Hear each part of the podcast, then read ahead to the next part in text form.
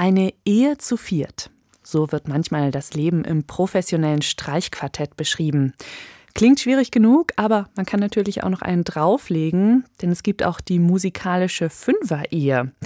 Die lebt zum Beispiel das Kalmus-Ensemble Leipzig. Das Leipziger Vokalquintett wurde 1999 damals von fünf ehemaligen Thomanern gegründet. Heute singt es mit drei Männer- und zwei Frauenstimmen.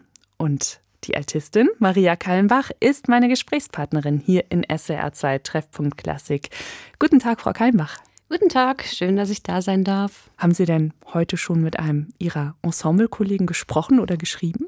Nein, tatsächlich nicht. Das ist sehr ungewöhnlich. Normalerweise, schon bevor die Probe anfängt, schreiben wir uns irgendwelche wichtigen Sachen, aber auch gerne Banalitäten. Aber heute war es still um meine Kollegen und Kolleginnen. Wie nah sind Sie sich oder wie nah muss man sich auch menschlich sein, damit das funktioniert, so eine gemeinsame Ensemble-Existenz? In unserem Fall sind wir uns sehr nah. Wir sind tatsächlich fünf Freunde und das macht die Arbeit besonders schön, weil wir zusammen die Welt sehen können. Wir teilen unseren Alltag zusammen. Auf anderer Ebene ist es dann wiederum sehr schwer, weil wir uns natürlich auch gegenseitig kritisieren müssen, da wir auf Augenhöhe arbeiten und jeder hat genau die gleiche Stärke im Ensemble wie der andere. Und naja, da muss man schon auch mal einstecken können, aber wir sind auf einem sehr guten Weg, was das angeht.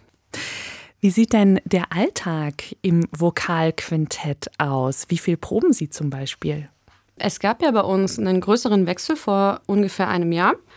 Und wir sehen uns tatsächlich fast jeden Tag. Vielleicht wird sich das irgendwann in Zukunft ändern, wenn wir mehr Repertoire gearbeitet haben. Aber momentan ist es noch so, dass wir sehr viel auch unsere Firma betreffend machen müssen. Also wir, wir führen ja eine GBR und das ist noch viel, was wir lernen müssen und wir wollen das gerne alle miteinander verstehen und deswegen treffen wir uns nicht nur zum Singen, sondern auch viel für Bürokratie und aber auch für Brainstormen, was neue Projekte angeht in Zukunft. Und ja, das hat, das hat dann zur Folge, dass wir uns wirklich fast jeden Tag sehen, denn am Wochenende sind ja dann meistens noch Konzerte und genau. Aber deswegen haben wir uns die Leute so ausgesucht, dass wir uns sehr gut miteinander verstehen.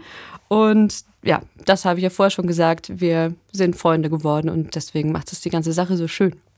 Jetzt gab es ja ganz große Veränderungen im Kalmus-Ensemble. Also seit 2020 hat sich die Besetzung komplett ausgetauscht.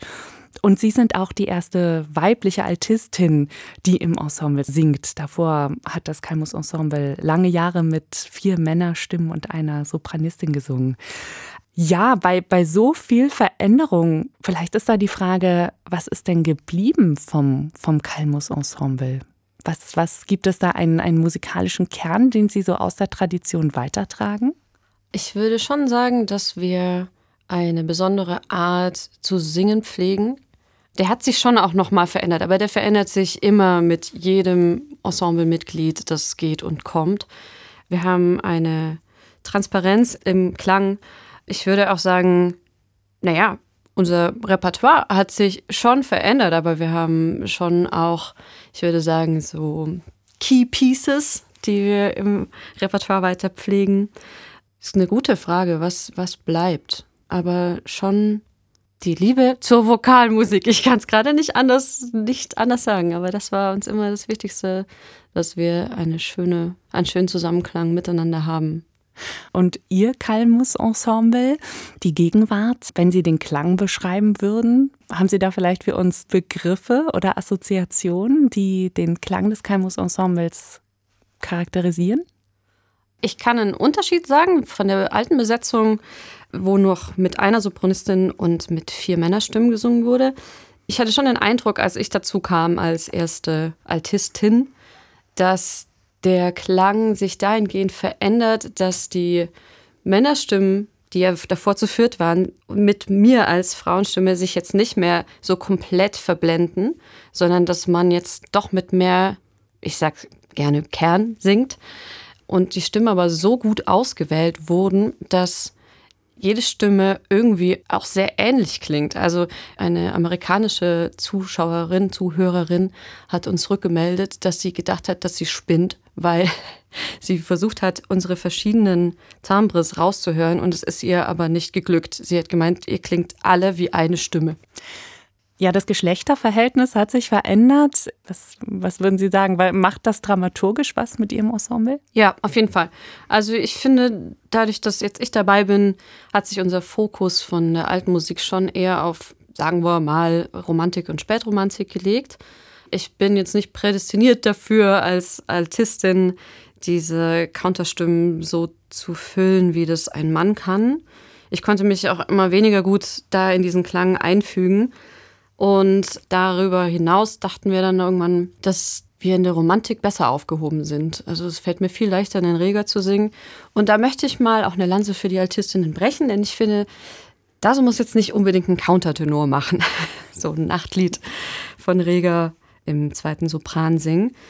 Wir haben natürlich viel Repertoire geerbt, was wir auch dankend angenommen haben. Aber da merkt man schon sehr, dass der Fokus sehr oft auf der Sopranistin liegt, eben mit einem Solostück plus Begleitung. Und das versuchen wir jetzt schon auch ein bisschen aufzubrechen und mehr Gleichberechtigung in allen Stimmen zu finden. Es kam auch schon oft vor, dass einer der Männerstimmen, eigentlich meistens der Bariton, dann Solo singt, dann kann quasi das Quartett im Hintergrund ganz gut das Orchester oder das Klavier oder einfach den Begleitchor mimen und er kann da sein Solostück drüber singen. Das funktioniert ganz gut.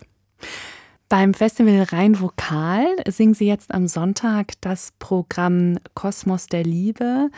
Ein Programm über die Liebe in all ihren Facetten mit ganz unterschiedlichen Vertonungen.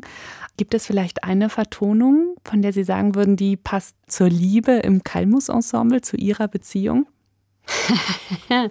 Jetzt müsst ihr natürlich eins finden, wo mal die Liebe nicht so schmerzt. Denn die singen wir am liebsten.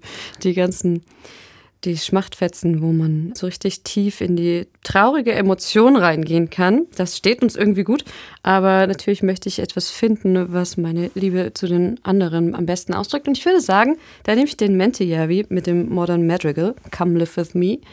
Da geht es um ein lyrisches Ich, das sein Gegenüber versucht zu verführen und macht ihm Versprechungen, was alles geht und was ich alles bekommen könnte oder er.